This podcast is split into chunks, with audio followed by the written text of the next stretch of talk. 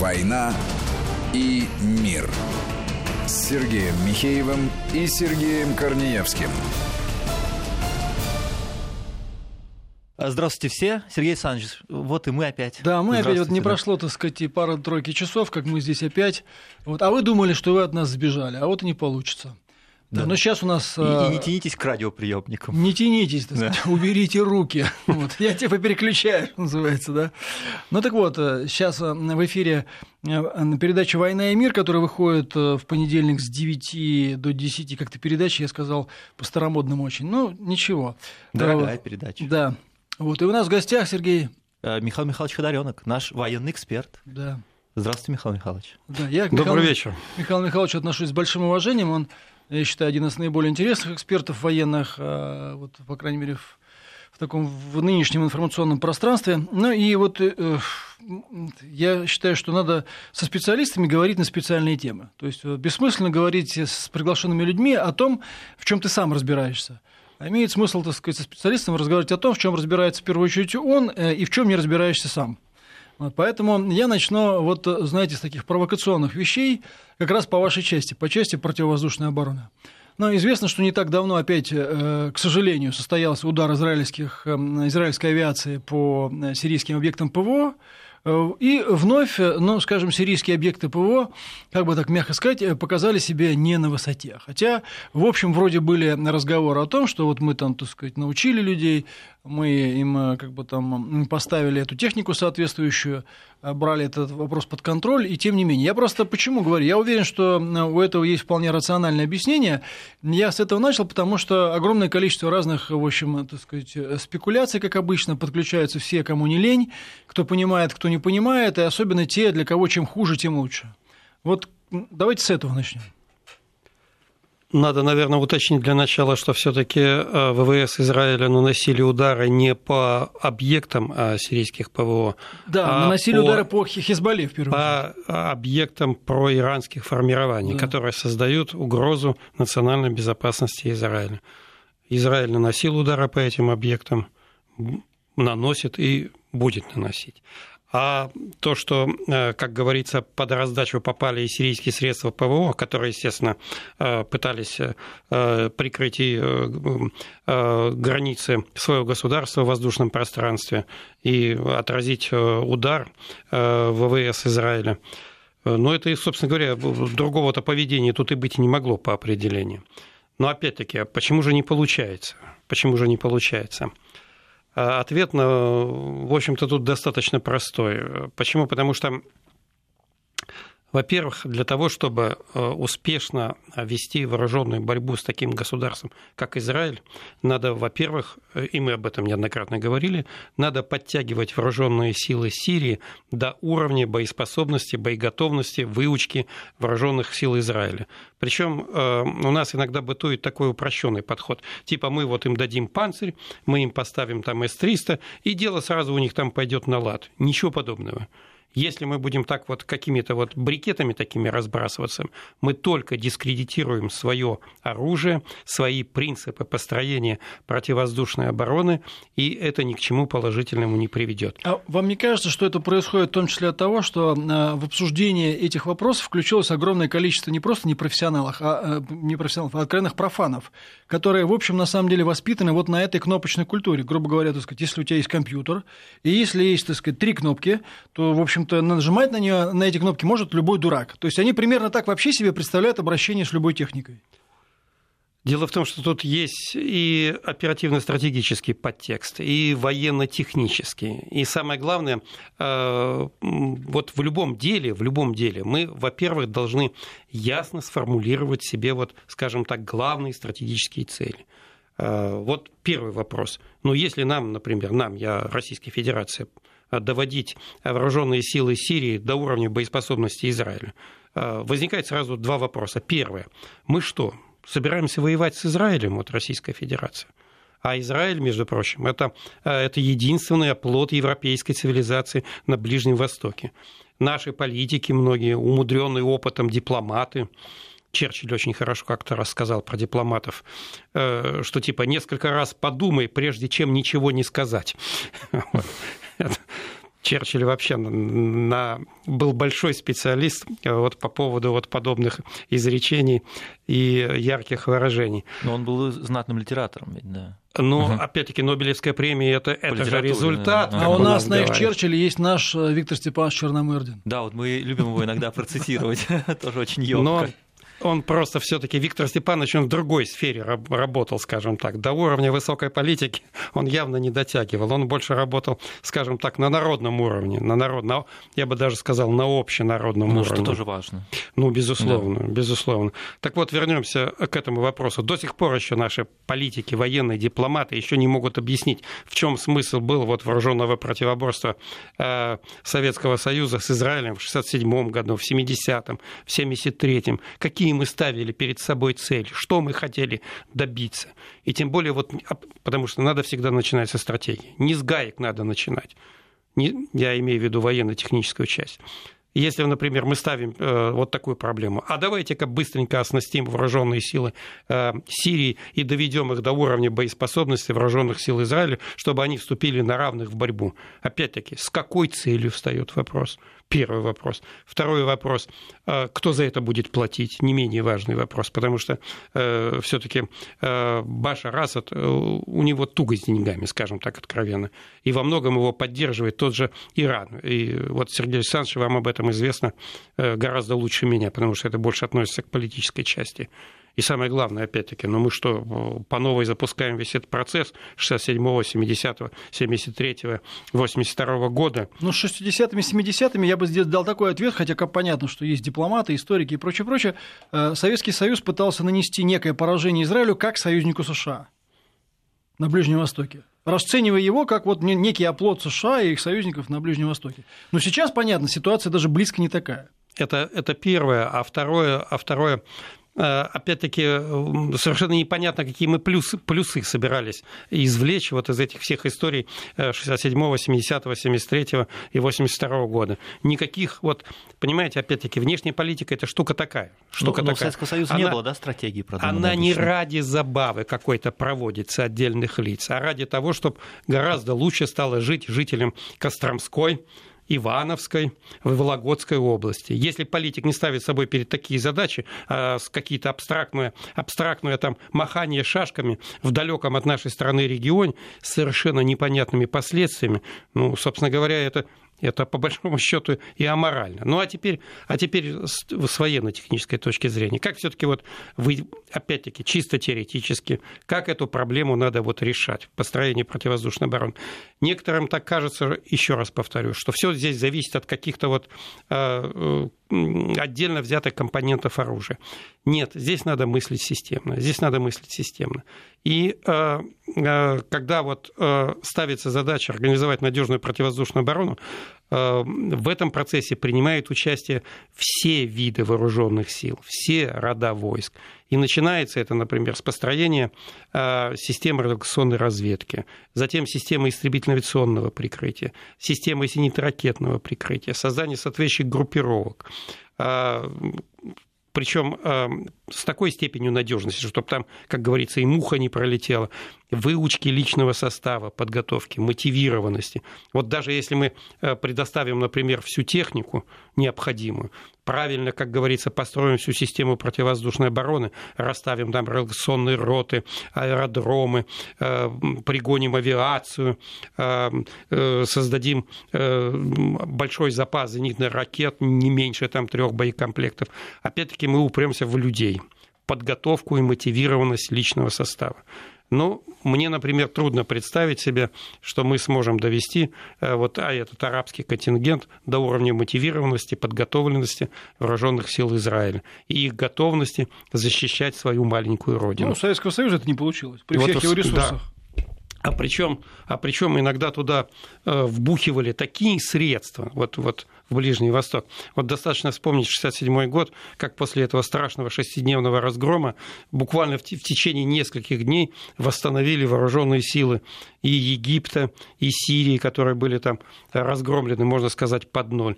Но вот опять-таки Советский Союз тогда, пользуясь и большими возможностями морских перевозок, и военно-транспортной авиации, вот. И, собственно говоря, зачем вот сейчас-то это делать? Мы опять, понимаете, мы можем с блеском выйти из какой-то, так скажем, э, вооруженного противоборства, какого-то вот противостояния, только когда ясно сформулируем цели, вот стоящие перед нами. И самое главное, выгоды наши от этого. Вот выгоды. Потому что ну, невозможно же подходить к этому противоборству. Вот как э, задали вопрос одному из мушкетеров э, Портосу. Ну, собственно говоря, а вы-то почему участвуете в этом поединке? А я дерусь, потому что я дерусь. Ну, вот не должно быть такого подхода. Ну, вот в советские времена такой подход был. Там оказание там, интернациональной помощи, всякие там беспроцентные кредиты, там, вооружение. Коммунизм там... же на горизонте был. Да, да. Чё, жалеть, да? Да, что жалеть-то, если вот, собственно говоря, сейчас, э, как говорится, а. Э, оковы рухнут. Вот. Мы, может, поэтому так бедно до сих пор и живем в какой-нибудь российской глубинке, там, в каких-нибудь деревнях Псковской и Смоленской области, потому что ну, столько средств было пущено, можно сказать, на, на ветер. Но не должно это повториться. Еще раз говорю, что вот система, еще, систему противовоздушной обороны надо строить ну, строго на научных принципах, на современной технике, с выученным личным составом.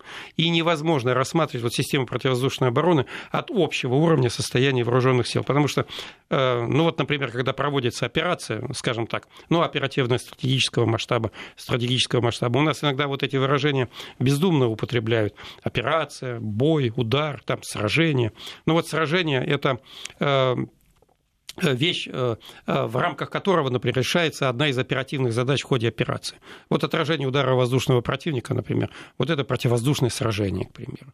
То есть его проводит вся армия, и ракетные войска артиллерии, и военно-морской флот, и фронтовая авиация, и истребительная. Вот все опять-таки, но если у вас что-то не соответствует, если у вас как-то плохо управляется, если у вас нет автоматизированной системы сбора, нет разведки, ну вы обязательно же проиграете в этом деле. Тем более не следует забывать, что все-таки вооруженные силы Израиля – это одна из самых боеспособных и самых подготовленных армий. И тем более э, у них… Э, в мире, им, да? В мире. Угу. Им отступать некуда. У них страна маленькая. У них стоит вопрос жизни или смерти. Они вопрос, супер мотивированы, кстати. Да, да, вопрос национальной безопасности стоит а не то, что мы вот типа я дерусь, потому что я дерусь. Ну, собственно говоря, вот с такими иногда посылами войны не выигрываются. Ну, то есть, грубо говоря, а, вот э, то, что там вот эти инциденты, которые, так сказать, ну, скажем, такой неэффективности сирийских ПВО, ну, во-первых, что для нас главное, это не равно неэффективности российской техники и системы обучения, а это в первую очередь проблема, ну, системная, да, системного характера, которая требует, ну, может быть, даже не то, что не одного года, а может быть, даже не одного десятка лет для того, да. чтобы выстроить вот подобного уровня организацию. Да, именно так. Именно так.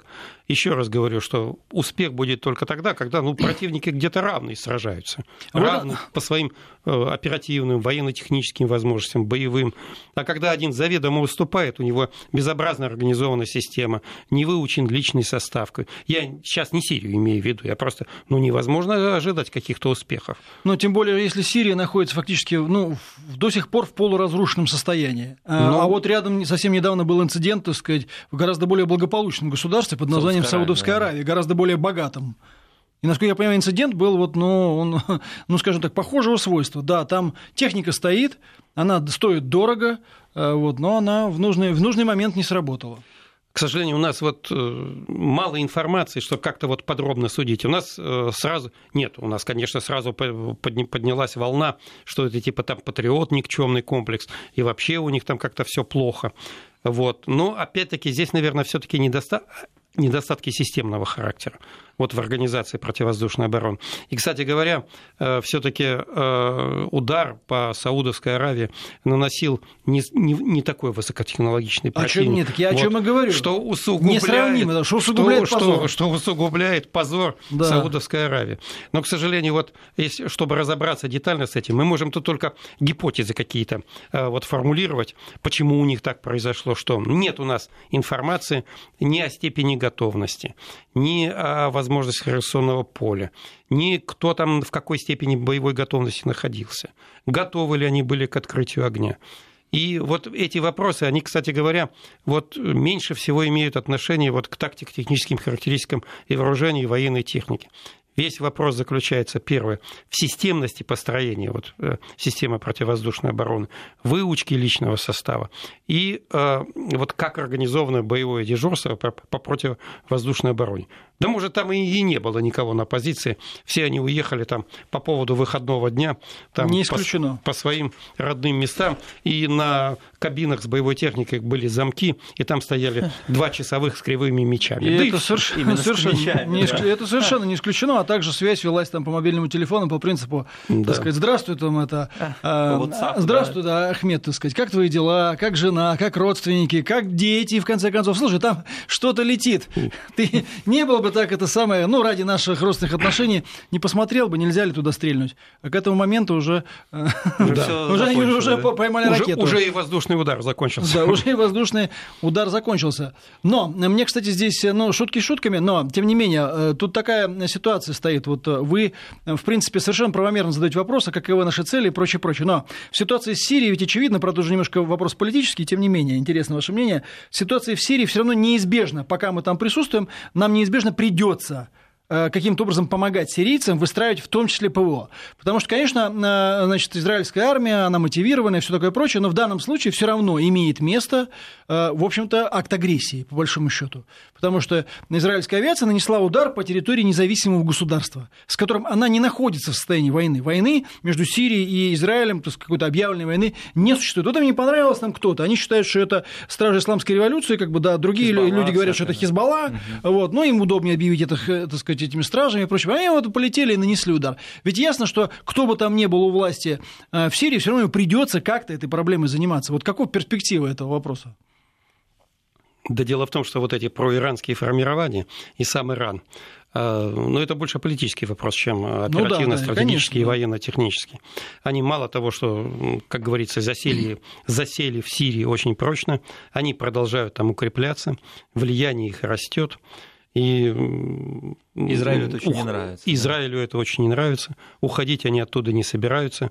Ну и наше положение там вот, я, ну я бы его назвал вот в, именно в этом плане, именно в этом плане, конечно, достаточно щекотливое. Вроде как мы и должны поддерживать э, вооруженные силы Сирии. Кстати говоря, э, вы же знаете, Сергей Александрович, что во многом благодаря, да не во многом, а исключительно благодаря нашим усилиям, э, вот за последнее время и создана относительно боеспособная армия Сирии, где отдаются и выполняются приказы.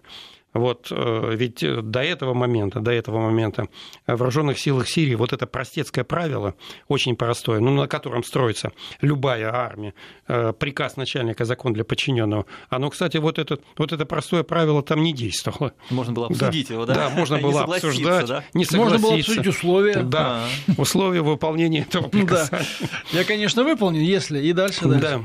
Ну, то есть полный бардак в стиле гражданской войны. Но, тем не менее, ладно, я, так сказать, не буду из вас вытягивать вопрос, то есть ответ на этот вопрос. Тем не менее, э, нам что-то придется все равно делать. Другое, другое дело, что, ну, вот действительно, а что, а что, например, скажем, случится, если в какой-то момент сирийская армия дорастет до такого уровня, чтобы сбить, скажем, израильский самолет, и она его собьет это будет э, достаточно, достаточно действительно такая непро... будет, непростая да? ситуация, да, потому что ну, израильтяне считают, что Хизбалла, э, она им действительно реально угрожает, и, и в общем-то, и Хизбалла это тоже этого не отрицает, она, собственно, для этого, для этого как бы и существует. Ну ладно, от этого эпизода, тем не менее, вот если вы вот в двух словах краткий вывод, вы, вы, просто мы с вами вот здесь вот перед эфиром э, обсуждали, вы говорили, что огромное количество совершенно непрофессионального бреда по этому поводу. Вот если в двух словах, чтобы подвести под этим эпизодом некий итог. Что за бред там? Да чего только не говорят, что там и горы там мешают, и все внезапно там происходит, вот понимаете. Ну, обычно ну, же всегда внезапно, да, да ну, такая ситуация. Вот когда я слышу, ну вся война внезапно, да. все удар... если это не внезапный, то это не удар в конце концов. И потом, и потом вот этот рельеф, он, ну а кто, а кто говорил, что там будет какой-то другой рельеф? Другое дело, что если вы правильно вот организовываете вот систему реакционной разведки, вы должны предусмотреть и рельеф, и внезапность, и установить нужные степени боевой готовности готовности к открытию огня, что не было таких моментов, что, э, опять-таки, если противник ставит организованные помехи, то должны быть предусмотрены средства борьбы с этими помехами, включая, э, так сказать, адекватные огневые, вплоть до того, ответы. Вот. Но это с чисто технической точки зрения. Но тут очень сложная, опять-таки, оперативно-стратегическая ситуация. Еще раз говорю, что мы-то, в общем-то, не воюем с Израилем и не собираемся с ним воевать Это с одной стороны. А с другой стороны, мы вынуждены поддерживать ну, вот, своего союзника Сирию. Угу. Вот для нас сложная ситуация. Ну, кстати, это, это, это чистой воды фактор вот, третьей силы. А в данном случае это иранцы и поддерживаемые ими подразделения. Да. Вот, и это, кстати, такая проблема, которая вот политического решения простого иметь не будет. Э, это совершенно точно. Э, давайте тогда немножко сместимся севернее и вот обсудим всю эту ситуацию. Э, да, немножко она, конечно, уже ушла, что называется, из совсем такой актуальных повестки из заголовков, что называется. Но, тем не менее, она будет дальше продолжаться. Но и так как наша передача выходит только раз в неделю, а, вот, а вы у нас Надо вообще первый раз, да, да, то мы, я просто, мне интересно именно с вами, как со специалистом в области ПВО, обсудить вот эту проблему, касающуюся наших поставок э, наших комплексов э, С-400 в Турцию и всего этого спора, который э, по этому поводу между турками и американцами возник, в том числе в связи с поставками Патриота. Американцы говорят, вот, мол, там один из конгрессменов договорился, или один из чиновников Госдепа договорился от того, что, мол, турк, вы давайте уничтожьте эти комплексы С-400, я уж не знаю, какой-то, по-моему, замминистра. Да. А мы поставим Патриот. Давайте-то вот э, сначала с технической точки зрения. Насколько я понимаю, все, поставка С-400 в Турцию осуществлена мы готовим их, значит, боевые расчеты и все, что с этим связано, правильно? То есть, на самом деле, никакого, никакого, так сказать, никакого отката в этом деле быть не может. Я себе не представляю ситуацию, при которой турки могут их вернуть или подарить американцам или что-то в этом роде. И я тоже себе представляю с трудом эту ситуацию, чтобы они там, например, порубили на мелкие металлические части вот эти две группы зенитно-ракетных дивизионов С-400, за которые заплачены очень даже немалые деньги. Э, во-первых, это э, достаточно эффективное оружие. И по большому счету все-таки, э, скажем так, покупатель с Ближнего, Среднего Востока, э, когда он берет какой-то товар, он очень долго приценивается, очень долго торгуется, очень долго выбирает. Если они решились на вот эту покупку, то действительно они сравнивали так технические характеристики, как наша система, так и с Патриотом. Э, ну, в общем-то, они обладают, я бы так сказал, по многим позициям, по многим позициям сравнимыми характеристиками. И вот однозначно сказать, что типа Патриот это гораздо хуже, чем С-400, вот я бы, например, такой вывод делать не стал. У каждой системы есть свои достоинства и свои недостатки. И, э, собственно говоря, вот на достоинствах и недостатках э, мы все-таки, видимо, сосредоточимся после выпуска новостей, я так полагаю. Да, но об этом должен был сказать Сергей Корнеевский. Да, ну ничего, мы наладим дисциплину здесь, да, делаем паузу. «Война и мир» с Сергеем Михеевым и Сергеем Корнеевским. И у нас в гостях Михаил Ходоренок. Мы продолжаем. У нас, э, Михаил Михайлович, остановились на С-400, так, технических характеристиках и так далее. А, видите ли, тут все-таки надо начать э, вначале с геополитических и оперативно-стратегических проблем. Потому что любая страна перед собой формулирует какие-то, ну, скажем так, цели и задачи. Правильно? И вот э, в этом плане, вот, например, для Турции членство в НАТО уже Э, не так критичны, например, как раньше. Потому что ну, изменилась радикальным образом э, геополитическая обстановка. Если Турция раньше была, э, так сказать, на правом, на южном фланге НАТО, это была один из, один из ключевых звеньев в вопросах противоборства с Советским Союзом, с Закавказским военным округом, который, ну, скажем так, якобы намеревался вторгнуться в Турцию то сейчас это уже предание старины суровой, никакой угрозы со стороны Российской Федерации нет. И э, у Турции, собственно говоря, э, совершенно другие вот геополитические задачи на данном этапе. Скорее потому на что, юге страны. Потому да, что ведь вооружение, вооружение покупается не ради покупки вооружения. Вооружение покупается а ради э, решения каких-то задач, которые ставит перед собой руководство той или иной страны. Ну вот если конкретно С-400 для решения каких задач, на ваш взгляд? А, дело в том, что а, вполне возможно, что а, у турок возникнут проблемы на совершенно других азимутах и векторах. Ну, скажем, в противоборстве опять-таки, чисто гипотетически, с Грецией, например, или возникнут осложнения какие-то в, Средизем... в Восточном Средиземноморье, да, с тем же и самым Израилем, там не так уж все спокойно. Вот. Но если у вас американское оружие, на оснащении, то, к примеру, вот, вот например, F-16 ВВС Иордании, он не сможет сбить F-16 ВВС Израиля. Ну, потому что там так зашита программа. А чуть-чуть поподробнее можно? Вот, я, я примерно представляю, о чем идет речь, но чуть поподробнее для слушателей. Почему? Ну вот представим, в, это опять-таки чисто гипотетически, чтобы там никто в Иордании не обиделся и в Израиле. Ну пусть на меня Но обижаются. F-16, например, иорданских ВВС там захватил э, бортовой реакционной станции на сопровождение э, истребитель Израиля, э, там включили системы опознавания свой-чужой. Э, э, иорданский летчик, к примеру, опять-таки, чисто гипотетически, э, нажал кнопку «Пуск ракеты воздух-воздух», пуск не прошел. Все, боевую задачу выполнить не удалось. Почему? Ну, производитель так сделал, что вот, например, нельзя F-16 уничтожить с помощью F-16. То же самое, например, если э, у турок было на оснащении F-35, а F-35 Э, у нас обычно начинают там, э, скажем так, не совсем далекие эксперты анализировать его какие-то так технические характеристики. Да не в них дело. Этот самолет часть сверхбольшой системы оружия американской. Включая только, ПВО. Только часть. А он, он информацию получает со всех возможных источников, в том числе и от, от радиационных средств зенитно-ракетных систем. Может получать. Это часть сверхбольшой системы. И, а, а другое дело, что у них еще есть система Элис, а там просто поворотом, как говорится, тумблера можно, например, занизить боевые возможности этого самолета и э, ряд боевых задач, которые вот, ну, планировало, скажем так, руководство Турции э, решить, выполнить их окажется То есть, невозможно. Я, я буду все-таки упрощать да, для слушателей. То есть, грубо говоря, э, возможно ли теоретически такая ситуация, когда, ну, грубо говоря, так сказать, находясь на каком-то американском военном объекте, я не буду говорить там из Вашингтона, но на каком-то военном объекте американцы могут воздействовать на выполнение вот конкретной боевой задачи конкретного турецкого самолета? F-35 могут. Угу. F-35. Вот Другого, То есть другого, да, наверное, парализовать его или снизить его, как вы говорите, боевые, боевые возможности. возможности до нуля могут снизить. Одним, угу. одним, это, это относится только к F-35 и системе Элис.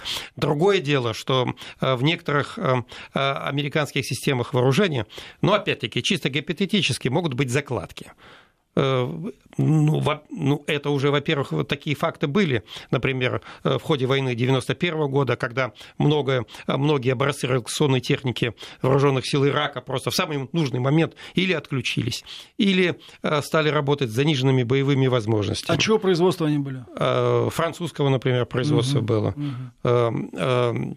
Ну, так тем более и американского. То есть они что... дистанционно их отключали, по большому счету? Да, Угу. Не то чтобы отключали, иногда и отключали, и занижали боевые возможности, и там по уровню мощности, и э, разные процессы происходили в процессе боевой работы.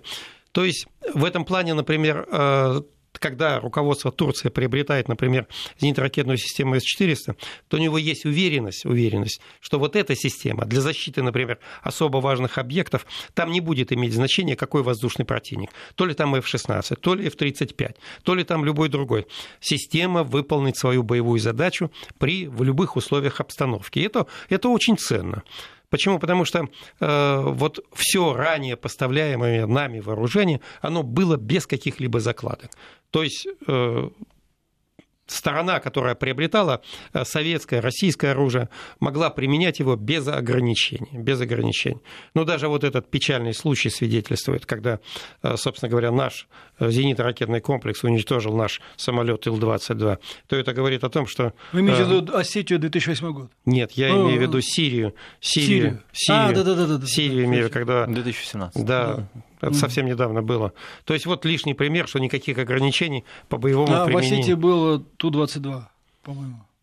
Э, в Южной Осетии грузинские ПВО, которые якобы управлялись украинскими экипажами, уничтожил наш самолет. Ой, ну вот я не помню какой, но так сказать, это. Ну, вот... во-первых, не один. Во-первых, это самолет. не столько в Осетии было, сколько на территории непосредственно Грузии. Да, это было на территории Грузии, да. но в ходе юго-осетинского конфликта вот да. 2008 года. Да, 2008 года. И не только Ту-22, а, собственно говоря, даже более того скажу, может, не совсем а, приятные фразы для тогдашнего руководства наших военно-воздушных сил, которые от таких потерь, в первые дни этого конфликта, от потери самолетов штурмовиков, бомбардировщиков, ну, просто в шоке оказалась, потому что, ну, впервые столкнулись впервые, впервые столкнулись э, даже не с какой-то, как мы говорили, хорошо организованной, продуманной, основанной на научных принципах системы ПВО, а всего лишь с несколькими комплексами БУК, которые управлялись, э, я без всякого, так сказать, это э, привлечения скажу вот в этом плане, украинскими расчетами. Украинскими расчетами, Потому что да. они, даже американцы еще сказали, американцы еще сказали, довести грузинских военнослужащих до какого-нибудь уровня выучки, ну, просто невозможно. Кстати, обратите внимание, что это случилось в 2008 году, задолго до Крыма, да. Майдана и все и всего того, чем теперь оправдывают э, якобы, так сказать, вот это вот, э, да, оправдывают русофобию и какое-то негативное отношение Украины к России. Задолго до этого, тогда, когда это вообще, э, в те времена, когда Украина питалась российским газом по гораздо более низким ценам и так далее. Ну, а во время первой и второй чеченской кампании, опять-таки, сколько было украинских там подразделений, да, вплоть ну, да, до батальонов, да. до батальонов. Вот где-нибудь там в лесах э, подровно или там э, э, в Стрые там на Западной Украине что-то никто не обнаружил, никаких российских партизанских отрядов. А вот в Чечне и в первой, второй в массовом порядке обнаруживались. Так они потом сами это, этим бахвалились и да. до сих пор бахвалятся. Кстати, ну, возвращаясь к ПО, а почему, вот я, я так сказать, немножко мы увели в сторону, Значит, у советского и российского оружия раньше этого не было. Ну, вопрос первый, как, на ваш взгляд, почему этого не было? Вопрос второй, по который последует, а сейчас как?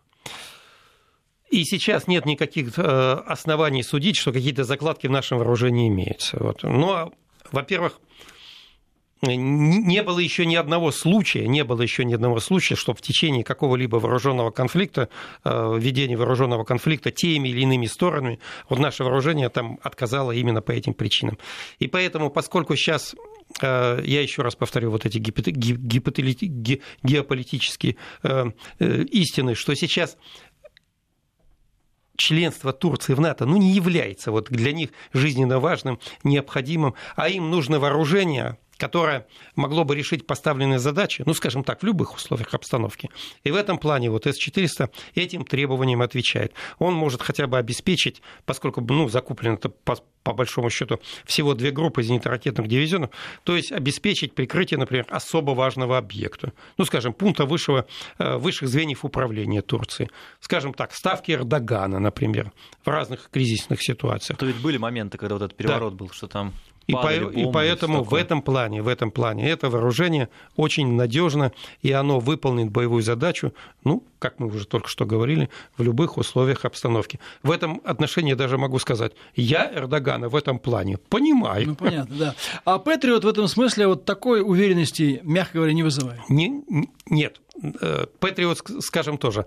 Для начала так, что, например, одно э, дело Патриот образца 91 года, времен Первой войны в заливе, и другое дело Патриот образца 2019 года. Это абсолютно уже разные системы, поскольку он такой длинный путь прошел усовершенствования и модернизации. Это ну, достаточно серьезная машина. С, Нет, с точки зрения воздействия внешнего, вот а, то, а о чем вот, мы сейчас говорим. А вот он этого не гарантирует, потому что никто не может сказать «е», потому что ну, современный зенитно-ракетный комплекс, там очень много э, вычислительных устройств устройств. Это и цифровой вычислительный, цифровой вычислитель фаз э, э, в антенной решетке. Это и цифровой вычислительный комплекс непосредственно э, зенитно-ракетного дивизиона. Да. То есть очень много вычислительной техники. Михаил Михайлович, сейчас небольшой звук нам нужно сделать. Вести ФМ. То есть достаточно сложное программное обеспечение. А уж там вставить какую-нибудь закладочку, и об этом будет знать только, только разработчик, а потом попробуй ее найти. Чтобы ее найти, надо иметь квалификацию не ниже разработчика, а средств потратить в два раза больше, чем на создание этой системы. То есть уверенности такой, что Patriot вот не отключится в нужное время или не, пере, или, э, не перейдет на какой-нибудь режим работы, который не позволит выполнить боевую задачу. Нет такой уверенности. Но, ну, Я а бы вот так это сформулировал. А зато у Эрдогана есть уверенность, что американцы были причастны к попытке переворота, который, в общем, хм. возможно, угрожал даже его жизни. Кстати говоря, я думаю, он запросто мог погибнуть в ходе этих переворотов, если бы планы вот этих мятежников, они вот пошли бы именно так, как они хотели. Вот эта уверенность у Эрдогана есть, поэтому здесь очень простой выбор. И в этом смысле, насколько я понимаю, вот когда это решение было принято о закупке, уже обратного пути не было, скорее всего, потому что, я, я это к чему говорю, потому что, так сказать, было очень много всяких разных тоже неквалифицированных спорщиков, но в том числе и в политологической среде, которые были убеждены, что вот американцы сейчас поставят турк на колени, и вот турки сейчас приползут, попросят у них прощения и все такое прочее. Вот э, Сергей не даст соврать уже, наверное, целый год как минимум. Я говорил, этого не будет, потому сериалом, что да. турки переиграли американцев совершенно очевидно с политической точки зрения. Это первое. Второе, у них есть очень серьезная мотивация, которую мы сейчас здесь профессионально вот с вашей помощью э, как бы изложили, да, по поводу того, почему это стоит делать. Не из любви к России, а, а из, из, из, да, из, да, так сказать, из э, просто чувства наибольшей эффективности и чувства самосохранения в том числе. И вот тоже важно, я об этом говорил и раньше, мы здесь вот говорили, так сказать, вы сегодня отметили, я еще раз э, скажу. Если э, для каких-нибудь поляков, там, литовцев или там, латышей, эстонцев вот это вот э, пугало из возможной российской угрозы военной, оно э, пока еще имеет значение, но в силу целого ряда э, значит, специфических исторических причин, политического субъективизма и прочее, прочее, то турки, люди восточные, они видят, что ситуация изменилась, и им внушить, что американцы защищают их от гипотетического российского вторжения на сегодняшний день невозможно. Они не верят ни в какое российское вторжение, не верят в то, что Россия там собирается при любых условиях, например, скажем, взять, захватить там Турцию или, скажем, отбить у нее пару-тройку как бы, территорий или островов где-нибудь там в Средиземном море и так далее. Это полякам можно вешать эту лапшу на уши, а турки, э, значит, э, э, вот для них это неинтересно, глупо, и в этом смысле, как только вот началась эта история, я сразу говорил о том, что вот американцы проиграли. Они вот этот маленький раунд, вот этот вот, они его совершенно, совершенно очевидно проиграли. Но тогда тогда возвращаясь вот э, немножко к турецкой ситуации, вот с точки зрения военной специфики, а как вы оцениваете переговоры Эрдогана с Трампом, где Эрдоган там, ну, Трамп, ну, там, я с политической точки зрения, это мы все уже разобрали там по, по полкам, где Эрдоган сказал, ну, может быть, мы и Патриот купим, может быть, и F-35. Э, вот с военной точки зрения, вы считаете, могут турки на это пойти, вообще это им нужно, и зачем? Да могут, безусловно, пойти, потому что, опять-таки, опять-таки вот этих э, две, две группы зенитно-ракетных дивизионов С-400, это, в принципе, очень немного. Угу. Это для прикрытия, ну, одного, ну, двух важных объектов. А все таки Турция – это страна большая, и количество объектов там значительно... А сколько нужно, чтобы все прикрыть? Только э, наши ну, знаете, вот так вот ставить сложно вопрос сказать, да? сложно сказать. Но это надо, цифр, это, это, надо, это надо браться, это надо браться за расчеты. Mm. Но по, по, по меньшей мере, по меньшей мере, это десятки зенитно-ракетных mm. дивизионов. И а, вопрос стоит опять-таки э, все-таки э, это и важнее и пункты а, а, высших звеньев управления. Это важнейшие инфраструктурные объекты, это группировки войск, это аэродромы, это э, система энергоснабжения. Масса таких вот критичных объектов, которые необходимо нуждаются в надежной зенитно-ракетной обороне. Ну а то, что э, он, э, в принципе, может пойти на закупки и э, Патриота, и F-35, ну, это история еще в развитии, скажем так. Ну, например, чтобы американцы не плакали, а Трамп да. мог бы сказать, ну вот смотрите, я договорился с Эрдоганом, я обещал им договориться, я с ним договорился. Да, good deal. И вполне, да. вполне возможно, что ситуация будет развиваться и по этому сценарию. Да, Эрдоган таким образом сценарию. мог бы подыграть Трампу, кстати говоря, в, да. тоже в ходе его избирательной кампании, почему потом на все не рассчитывать на некие бонусы. Я с точки зрения восточного человека, который действительно очень любит хитро торговаться, я бы на его месте именно так и сделал. То есть, грубо говоря, ну ладно, хорошо, так сказать, чтобы вы не плакали, мы это купим, оно у нас будет, мы найдем ему применение, вот, а э, Трамп получит хороший аргумент, так сказать, вот смотрите, я, я поговорил с другом Эрдоганом, как бы и все, и вопрос, собственно говоря, решился. А вникать в эту ситуацию глубоко, ну, в большинстве случаев э, американский обыватель не будет, не сможет, и ему вообще это неинтересно скорее всего. А про наши самолеты, вот я хотел спросить, вот вы рассказываете про F-35 и так далее, ну, по этой логике э, наши бы истребители тоже бы не помешали Турции.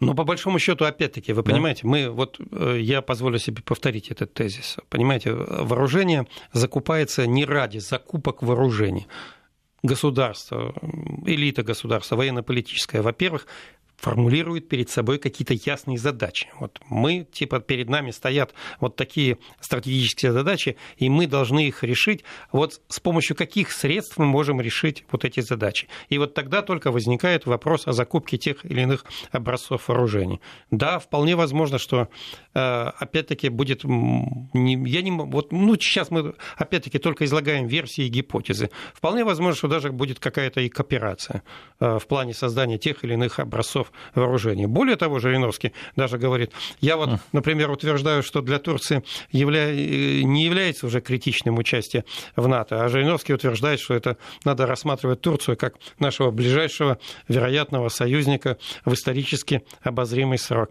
Так что какие-то кооперации... Он специалист по Турции, Владимир Вольфович, ему можно верить. Вообще он редко да. очень ошибается в своих прогнозах, вот. надо прямо сказать. Иногда их воспринимают просто, что типа как какой-то эпатаж, да. скажем так. А на самом деле потом глядят, собственно говоря, все, все так и произошло, как, как Владимир Вольфович предрекал. Ну, Поэтому вполне ошибается, возможно... ошибается. Ошибается, потому что я как бы с ним сколько тоже вот лет уже участвую в этих передачах, он уже раза три обещал в Третью мировую войну. Ну, слава богу, что она, она не случилась. Не, слава богу, хотя бы он хоть в этом ошибался. Но, возможно, это для понятия, поднятия рейтинга. Боевого духа, тонуса, боевого духа, привлечения внимания. Вот вопрос как раз в стык того, что вы говорите. Да, потому что я тоже, когда вот я как бы вот пошла вся эта тема про F-35, я, например, узнал, что Турция участвует в разработке, собирается закупать. У меня, кстати, тоже, хотя я не считаю себя профессионалом, но тем не менее, у меня возник вот именно этот вопрос. А зачем Турции такой самолет, как F-35, исходя из тех реалий, в которых он существует? Он ей зачем? Так вот, он, надо прямо сказать, что вот и в этих реалиях не очень-то вроде как и нужен. Не, не очень нужен, потому что если возникнут какие-то, скажем так, сильные трения э, с Грецией, сильные трения в Восточном э, Средиземном море, а там назревают вот эти вся, всякого рода нефтегазовые споры, битвы за территорию, э, у них может возникнуть такая ситуация, что в полном объеме, как у нас и говорят, с полным использованием боевых возможностей, они F-35 применить не смогут. Потому что, ну, Американцы не позволят. Американцы да, не позволят. И вот как раз наш самолет бы им и пригодился да. какой-нибудь. Но опять-таки, я еще говорю, это, это чисто гипотетически, угу. чисто в плане версий, но вполне возможно все-таки какие-то кооперационные процессы в плане. А вообще, ну, Турция все-таки это, скажем так, восходящая звезда в плане производства э, вооружений и военной техники. Вот еще сравнительно недавно, э, как говорится, и слышно о них ничего не было. Да. А они уже очень большой спектр современного вооружения вооружение производит. Ну, тот же самый истребитель пятого поколения, они уже э, представили даже макет его вот на этой выставке в Лебурже. Вот уже представили. То есть они напряженно работают над тем, чтобы оснастить э, армию ну, национальным вооружением и военной техникой. Ну, интересно, да? как это будет сочетаться вообще с их членством в НАТО. Я не очень верю в то, что мы там какие-то большие союзники с турками, потому что все-таки но вот эти процессы исторические, они а, вот так вот вектор в, одно, в, одно, в одночасье, в односекундный как бы, значит, момент не меняют. А вот вектор такой наших отношений достаточно сложный. Но тем не менее, тем не менее членство Турции в НАТО вообще тоже достаточно неестественная вещь, если учитывать историю отношений с Европой. Но поживем, увидим, что называется. Сергей Александрович, ну что, на этом заканчиваем? Да. Михаил э, Михайлович Ходоренко был у нас в гостях. Спасибо. Спасибо большое. Слушайте нас на сайте радиовесть.ру. До свидания.